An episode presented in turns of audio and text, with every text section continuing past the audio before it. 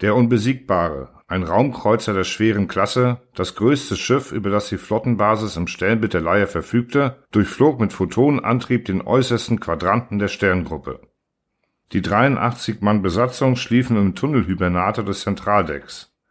Die Flugstrecke war verhältnismäßig kurz, deshalb hatte man auf vollständige Hibernation verzichtet und lediglich den Tiefschlaf angewandt, bei dem die Körpertemperatur nicht unter 10 Grad absinkt. In der Steuerzentrale arbeiteten nur die Automaten. Im Fadenkreuz der Orientierungsanlage hing die Scheibe der Sonne, die nicht viel heißer war als ein gewöhnlicher roter Zwergstern. Mittelachse, volle Kraft, statischer Antrieb. Die Zeiger rückten träge in den nächsten Sektor der Messskala vor. Das Manöver lief reibungslos ab. Wie ein kopfstehender, feuerspeiender Vulkan hing das Raumschiff eine halbe Meile hoch über der zernarbten Planetenoberfläche mit den versandeten Felsrücken. Mittelachse, volle Kraft, bremsstatischen Antrieb.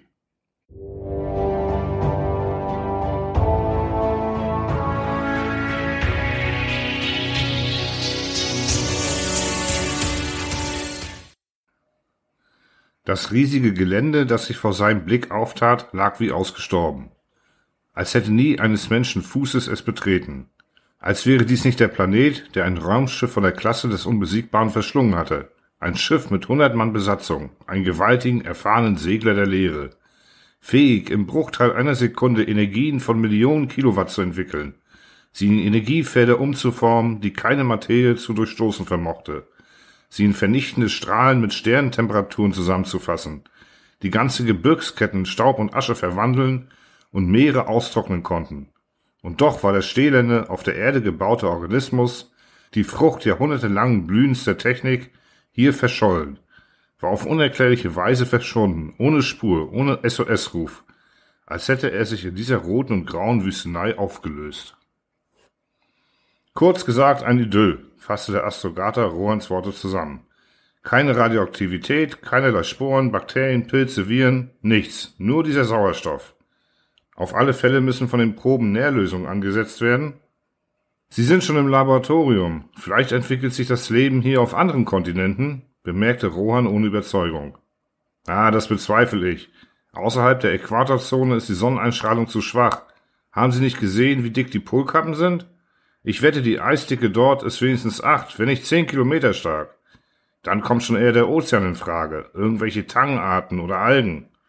Aber warum ist das Leben aus dem Wasser nicht aufs Land gekommen? Wir werden uns dieses Wasser genauer ansehen müssen, sagte Rohan.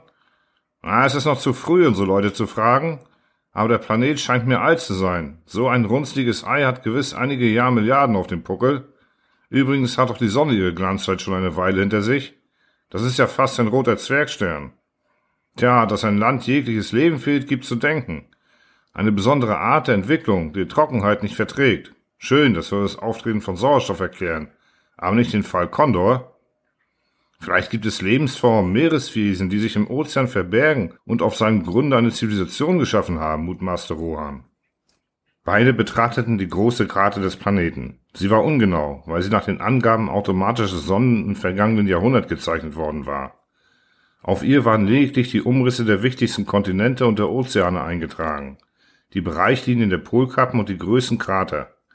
In dem Netz der Längen- und Breitengrade sah man unter dem achten Grad nördlicher Breite einen rot gerahmten Punkt, ihre Landestelle.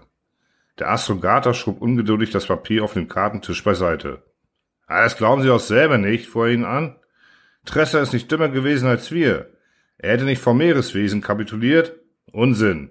Außerdem hätten solche vernunftbegabten Wesen, wenn es sie wirklich gäbe, zuallererst das Festland in Besitz genommen, und sei es in wassergefüllten Skapandern. Reiner Unsinn, wiederholte er, nicht weil er Rohans Konzeption für ganz und gar unsinnig hielt, sondern weil er bereits an etwas anderes dachte.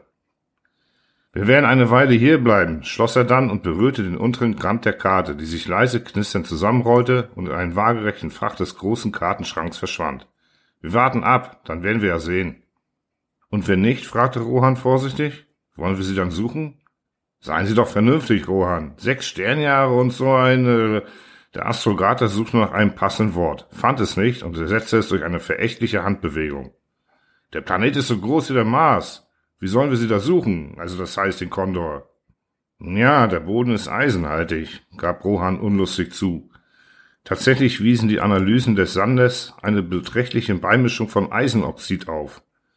Die Ferroinduktionswerte waren also nicht zu gebrauchen. Rohan wusste nicht, was er noch sagen sollte, deshalb schwieg er. Im Übrigen war er überzeugt, dass der Kommandant schließlich einen Ausweg finden würde. Sie würden doch nicht mit leeren Händen ohne Ergebnis umkehren. Er betrachtete Hornbachs Augenwülste mit den schuppigen Brauen und wartete. Ehrlich gesagt, ich glaube nicht, dass diese 48 Stunden Wartezeit uns überhaupt etwas nützen, aber die Vorschriften verlangen es so, sagte Astrogata plötzlich im Ton eines Geständnisses. Setzen Sie sich, Rohan. Sie stehen vor mir wie das leibhaftige Gewissen. Die Regis ist der idiotischste Ort, den man sich denken kann. Der Gipfel der Sinnlosigkeit. Mir ist rätselhaft, weshalb der Konter hierher geschickt worden ist. Aber das soll nicht unsere Sorge sein. Es ist nun mal passiert. Kurz, wir müssen etwas unternehmen. So oder so. Wissen Sie was? Bringen Sie doch ein paar kleine Fotosonden auf die Äquatorumlaufbahn. Aber dass sie mir auch wirklich kreisförmig und eng ist. Etwa 70 Kilometer.